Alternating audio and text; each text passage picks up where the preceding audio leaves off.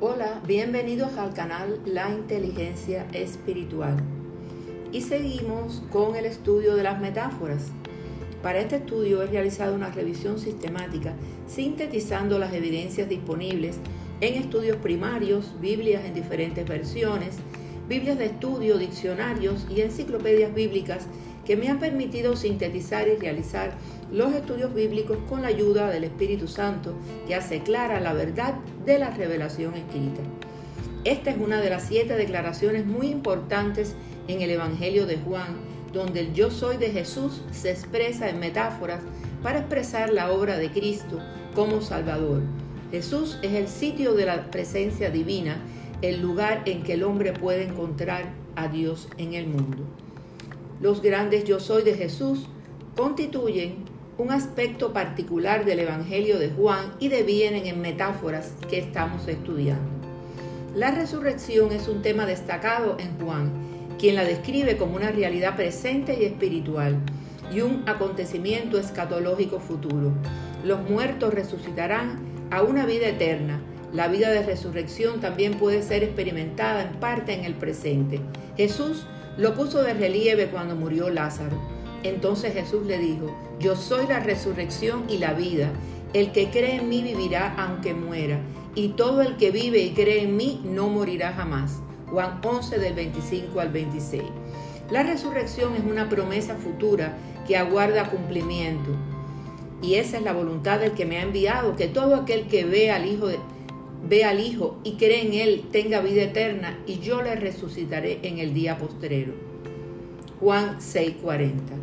Analizando en contexto estos versículos, podemos decir que Lázaro muere y Jesús consuela a las hermanas de Lázaro.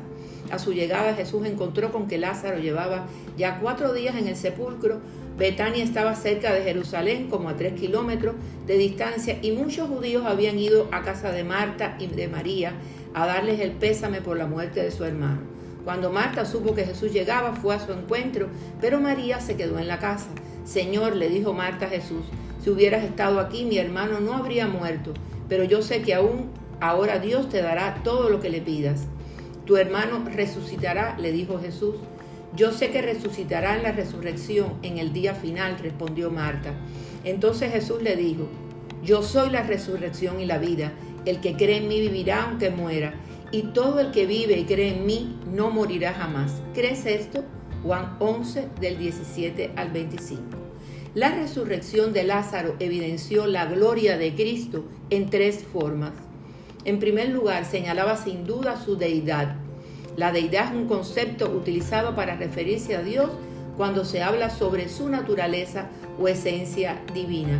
Y lo encontramos en esa porción de la conversación de Jesús con Marta, donde él le dice, yo soy la resurrección y la vida, el que cree en mí vivirá aunque muera, y todo el que vive y cree en mí no morirá jamás.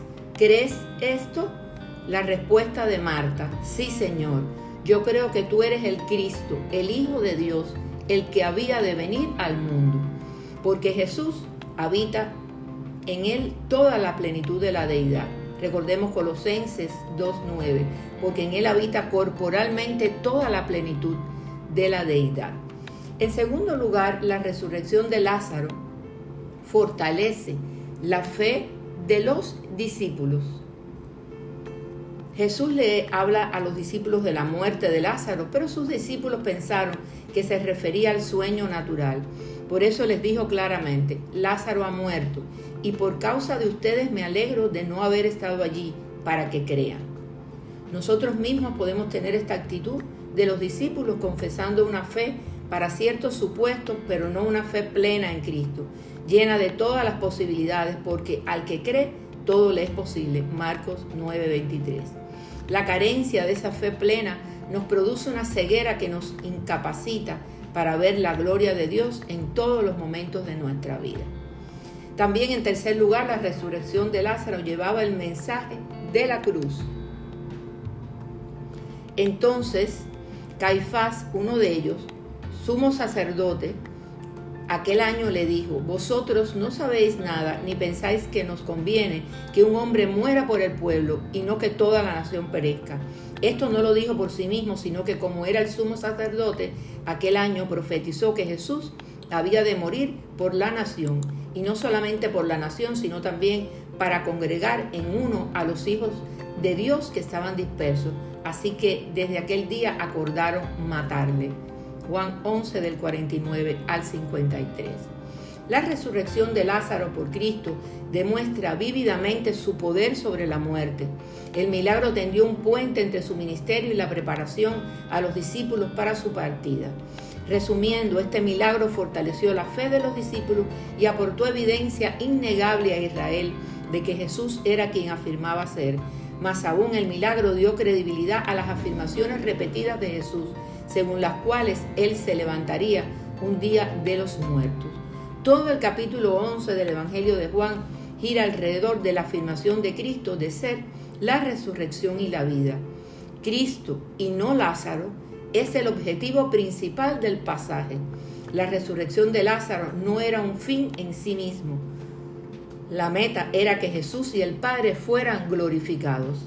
Según la mayoría de los teólogos, la resurrección de Lázaro, como el resto de la vida y el ministerio de Cristo, forzó a las personas a tomar una decisión con respecto a él. Muchos respondieron con fe, otros fueron indiferentes y algunos fueron mortalmente hostiles. Con la cercanía de, de la última Pascua de Jesús, no pasaría mucho tiempo antes de que los hostiles y los indiferentes se unieran para crucificar al Señor de la gloria. Otros, tal vez la mayoría de las personas, reaccionaban a Jesús con aparente indiferencia. Eran buscadores de emociones, seguidores tibios y falsos creyentes. Pero Jesús siempre condenó tal indiferencia y frialdad espiritual.